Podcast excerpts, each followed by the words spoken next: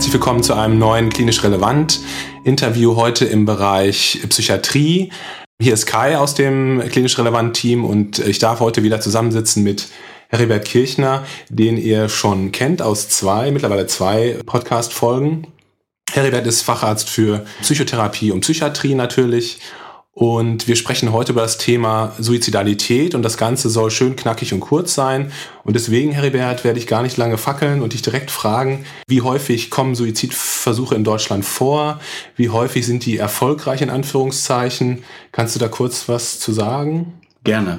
Erstmal danke nochmal für die Einladung. Das Thema Suizidalität wird für jeden Kollegen ähm, im unterschiedlichen Ausmaß ähm, relevant sein. In Deutschland äh, sind geschätzt circa äh, jedes Jahr 10.000 Suizidtote zu registrieren, damit man so ein Gefühl mal für ähm, das Verhältnis bekommt. Wir haben jährlich circa äh, dreieinhalbtausend Verkehrstote und circa ähm, 1000 bis 1200 Drogentote, damit man das mal so ähm, in Relation setzt, welche ähm, gesundheitspolitische und gesellschaftliche Relevanz äh, der Suizid äh, als solches hat. Und egal in welchem Setting ich als klinisch tätiger Arzt bin, ob ich nun Notarzt bin, im präklinischen ähm, Setting oder auch in der Notaufnahme äh, an einem Allgemeinkrankenhaus, das wird mir ähm, in der Regel begegnen. Mhm.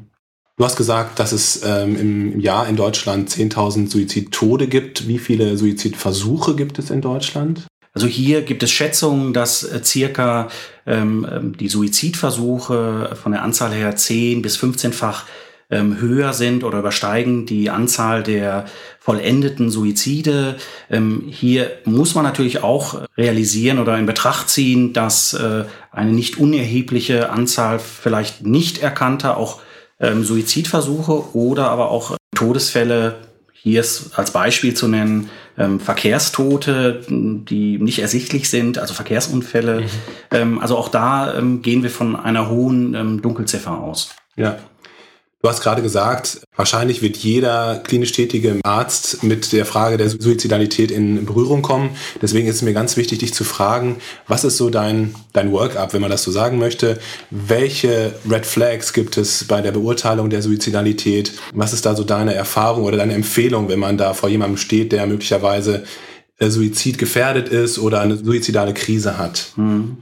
Wie immer in der Medizin gibt's auch hier, oder habe ich ein mehrstufiges Vorgehen. Ähm, grundsätzlich muss man sich immer selber klar sein, in welchem Setting ich den Patienten im Risiko unter Umständen ähm, sehe. Es hat ähm, vielleicht eine andere ähm, Vorgehensweise in einer ähm, interdisziplinären Notaufnahme oder im, im Notarzt-Setting draußen präklinisch äh, im Vergleich zu äh, dem Setting einer Fachklinik, einer psychiatrischen Fachklinik. Das muss man sich einfach äh, ähm, immer wieder ähm, vor Augen führen.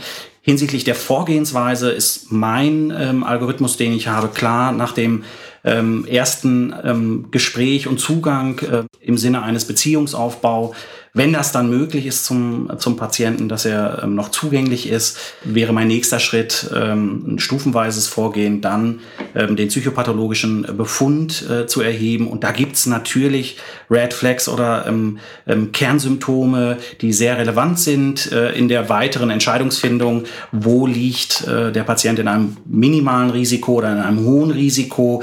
hinsichtlich einer suizidalen, nachfolgenden suizidalen Handlung. Klassische Symptome wären jetzt äh, natürlich aus dem affektiven Spektrum ähm, eine ausgeprägte Niedergestimmtheit mit ähm, Hoffnungslosigkeit. Ähm, wenn ich äh, den Bereich des äh, psychotischen Erlebens oder aus dem schizophrenen Formkreis nennen will, da wäre zu erwähnen, gerade im, im Sinnestäuschung, akustische Sinnestäuschung, wenn ich Stimmen höre, bei dem Patienten ähm, ähm, erfragen kann und da natürlich nochmal von großer Relevanz, wenn es imperative Stimmen sind, also die mir was befehlen als äh, ähm, Patienten ähm, und hieraus unter Umständen Handlungskonsequenzen dann folgen können. Also als nächstes wäre dann der psychopathologische Befund und dann gibt's natürlich äh, im Weiteren ähm, die Eckdaten, die der Patient bietet. Also das äh, ist auch ein Erfahrungswert, ähm, der ähm, oder im, im Rahmen der epidemiologischen Forschung zu Suizidalität. Es gibt Unterschiede, die sind geschlechtsspezifisch zwischen Männern und Frauen und dann gibt es noch ähm, Unterschiede hinsichtlich Suizidalität im Rahmen ähm, des Alters. Also es gibt äh, die Suizide, die vollendeten Suizide in der Regel im höheren Lebensalter. Also da gibt es einen, einen Altersgipfel ähm, klassisch ähm, mit steigendem Lebensalter zwischen 50 und 70 Jahren und älter. Äh, die Suizidversuche sind in der Regel bei den jüngeren Patienten und vor allem weiblichen Patienten. Und dann gibt es auch nochmal Unterschiede hinsichtlich der Methoden, ähm, männliche äh, Patienten neigen eher zur harten Methode, sprich ähm, erhängen, ähm, äh, Erschießen oder ähm, Stürzen von ähm, hohen Gebäuden oder Brücken, so das, was man kennt. Und äh, Frauen tendieren eher von der Häufigkeit her zu weichen Methoden im Sinne von ähm, Intoxikation, häufig auch assoziiert Medikamente mit Alkohol. Nichtsdestotrotz darf man sich nicht täuschen lassen, wenn ich einen jungen Patienten vor mir habe. Die zweithäufigste Todesursache bei jungen Patienten ist Suizid. Äh, das muss man so nochmal als äh, Raster für sich im, im Hinterkopf haben, wenn ich einen jungen 20-jährigen Patienten vor mir sehe. Dann natürlich die klassischen ähm, Eckdaten, wenn jemand männlich ist, höheres Lebensalter, sozial isoliert oder eventuell auch äh, zu gesellschaftlichen Randgruppen ähm, gehört. Ähm, das sind so meine Red Flags äh, und natürlich die, das schwere Grad des psychopathologischen ähm, Befundes. Ähm, das ist so im Rahmen des Vorgehens ähm, der psychopathologische Befund, dass die sozioökonomischen Eckdaten, so will ich das mal nennen, als mögliche äh, Red Flags ähm, und natürlich auch, ähm, wenn ich das erfahren kann oder in Erfahrung bringen kann, eine psychiatrische Vorerkrankung. Menschen, die eine psychische Erkrankung haben, haben ähm, grundsätzlich je nach Schwere ein erhöhtes Risiko, hier auch im weiteren Verlauf daran zu versterben. Also sprich, die Depression ist vergesellschaftet mit einer erhöhten Mortalität gegenüber der Normalbevölkerung und es potenziert sich um ein Vielfaches, wenn ich jemanden habe, der eine schwere Depression hat und zusätzlich noch eine Komorbidität in Form von äh, Abhängigkeitserkrankung hat. Da geht es wirklich in, um ein Vielfaches, dass äh, dieser Mensch, den ich dann vielleicht in der Notaufnahme sehe, ähm, in einem hohen Risiko sich befindet. Und ganz pragmatisch für die Kollegen, die vielleicht fachfremd sind, ähm, zur eigenen Sicherheit, die, die jetzt, die vorgenannten Punkte, die ich jetzt so im Schnellen mal so überflogen habe, gibt es auch sehr gut äh, im, im Internet äh, runterzuladen, nämlich ähm, es gibt im Deutschen übersetzt äh, eine globale pflegerische Einschätzung mhm. ähm, hinsichtlich äh, des Suizidrisikos. Ähm, das ist ein äh, Fremdbeurteilungsbogen, schönes Instrument zur Risikoeinschätzung von Suizidalität, hat 16 Items. Man kann einen Score um die 28 erreichen. Das wäre der Maximalwert. Und hier können wir entsprechend des Scores, den der Patient aufgrund unserer eigenen Fremdbeurteilung erhält, eine Einstufung machen hinsichtlich mäßiges und geringes Risiko bis hin zu einem sehr, sehr hohen Risiko. Wie heißt dieser Score? Ne? Ähm, im, Im Englischen heißt, der ist aus dem Englischen übersetzt, mhm. Nurses Global Assessment of uh, Suicide Risk. Kann man kostenlos im Internet downloaden und ähm, für Kollegen, die fachfremd sind, diese Items sind einfach ein gutes äh, Raster, das man abarbeiten mhm. kann. Ähm, nichtsdestotrotz ein bisschen Erfahrung und auch vielleicht mit dem entsprechenden Setting ähm, kann man den Patienten auch am Ende eines Gesprächs selber fragen. Ja, wie schätzt er sich selber ein? Dass wir mhm. sozusagen eine ähm, Kombination haben aus Fremdbeurteilung, wenn ich als diensthabender Arzt vor dem Patienten stehe, okay, der Patient hat unter Umständen ein mittleres Risiko oder doch ein sehr, sehr hohes Risiko mhm. und der Patient stuft sich selber vielleicht so und so ein, mhm. ja, ähm, analog zur visuellen ähm, Schmerzskala, ja. nur so als Idee. Mhm.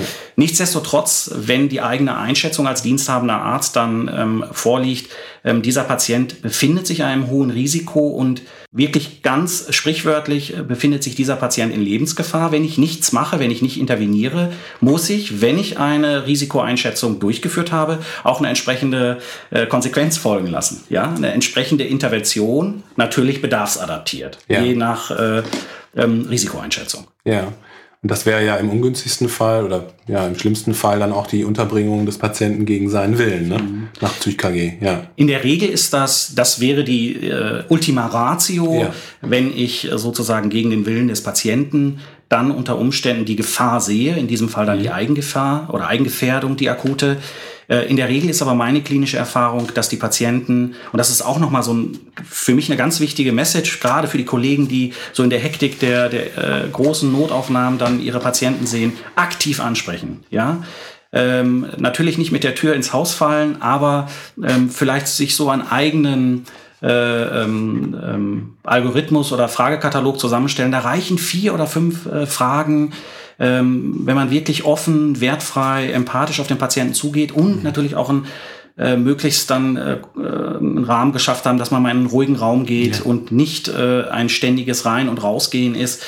Ähm, klar ansprechen, äh, der Patient wird sich nicht suizidieren und man riskiert nicht eine ähm, entsprechende Handlung, nur weil man es anspricht. In der Regel sind die Patienten entlastet, weil man ähm, wahrgenommen wird. Ja, der Patient hat das Gefühl, man wird wahrgenommen. Gerade wenn man auch mit der ähm, Herangehensweise, ich gehe wertfrei daran, ich gehe ähm, wirklich offen in das Gespräch und gebe dem Patienten die Zeit, ähm, sich mitzuteilen. Mhm. Ja, und in der Regel ist das so, dass die Patienten ähm, eher entlastet sind, wenn es dann zur Krisenintervention kommt. Aber auch da nochmal das Angebot der Intervention, die ich äh, auswähle, äh, in der Regel ja gemeinsam mit dem Patienten kann, wenn das ein niedriges Risiko ist, wirklich mit Einbindung der Angehörigen im Rahmen eines supportiven, entlasteten, äh, entlastenden Gesprächskontaktes bis hin natürlich das, was du gerade schon erwähnt hast, der Ultima Ratio, der ähm, notfallmäßigen Aufnahme gegen den Willen. Mhm. Und dann greift natürlich das ZüchKG. Ja. Mhm. Ähm, du hast gerade schon angesprochen, Einbindung der Angehörigen. Welche medikamentösen ähm, Möglichkeiten und nicht medikamentösen Möglichkeiten in so einer suizidalen Krise empfindest du als hilfreich oder würdest du als hilfreich empfehlen? Hm. Also regelhaft ähm, setze ich schon ein Lorazepam. Äh, das ist so das klassische Präparat. Äh.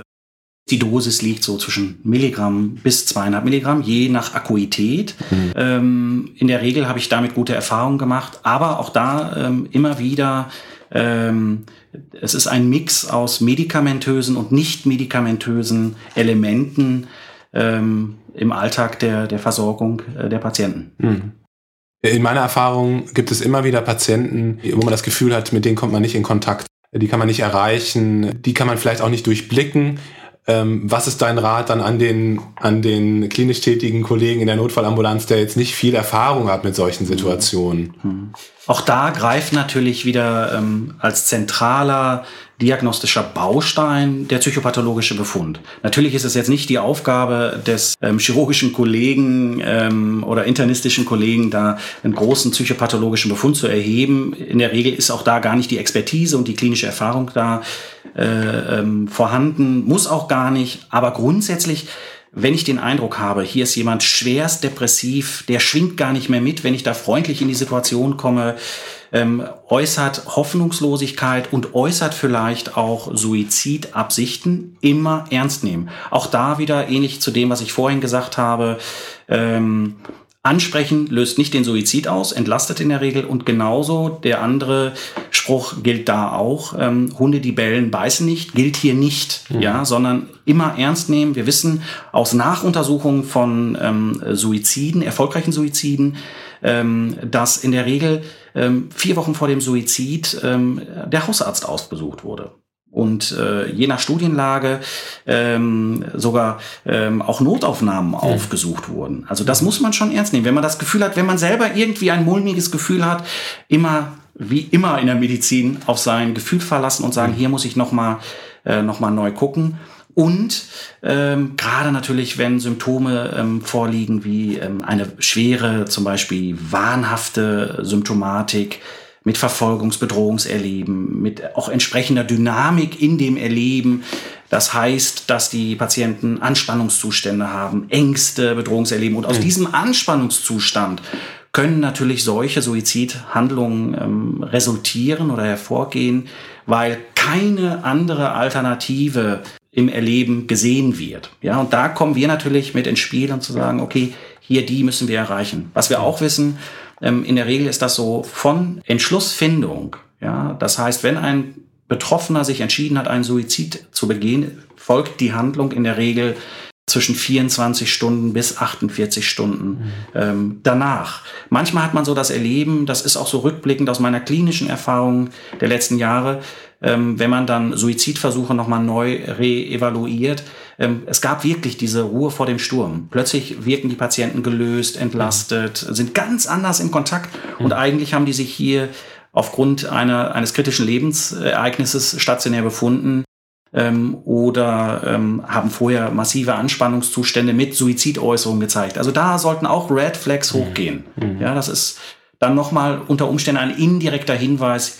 Da müssen wir nochmal aktiv ähm, intervenieren und äh, den Patienten nochmal wieder versuchen zu erreichen. Und natürlich im Zweifel dann auch die psychiatrischen Kollegen dazu holen, wenn man die Möglichkeit hat, beziehungsweise dann die Verlegung des Patienten in die psychiatrische Klinik. Genau. Ja. Auch da ganz wichtiger Punkt. Ja, entweder das psychiatrische Konsil, wenn man ähm, äh, die, das Angebot hat in der Notaufnahme in der jeweiligen, äh, dass man ähm, die Expertise hinzuziehen kann, der neurologischen oder psychiatrischen Kollegen, ähm, oder dann natürlich, äh, wenn es keine Aufnahmeindikation gibt, äh, somatisch niederschwellig ähm, verlegen und dann die Expertise mit ins Boot holen der entsprechenden versorgenden Fachabteilung, psychiatrischen oder Fachklinik.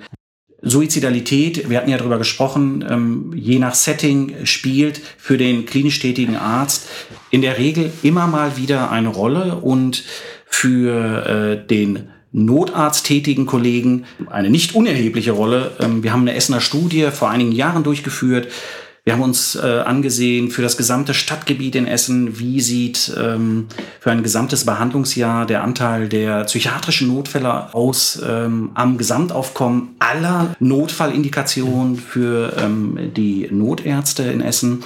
Und äh, innerhalb des psychiatrischen Diagnosespektrums der Notfälle folgt nach Intoxikation, Mischintoxikation schon äh, der Suizidversuch. Der gehört zu den Top 3. Also das zeigt nochmal, auch epidemiologisch an harten Zahlen, das hat eine ganz, ganz hohe Relevanz für den Alltag, für mhm. uns, für alle. Nur mal ganz einfach aus Interesse gefragt, kennst du eigentlich ähm, dementsprechend Schulungsprogramme für Notärzte, was das betrifft? Also ich kann mir vorstellen, dass das für den chirurgischen oder internistischen Notarzt extrem schwierig ist, das einzuschätzen.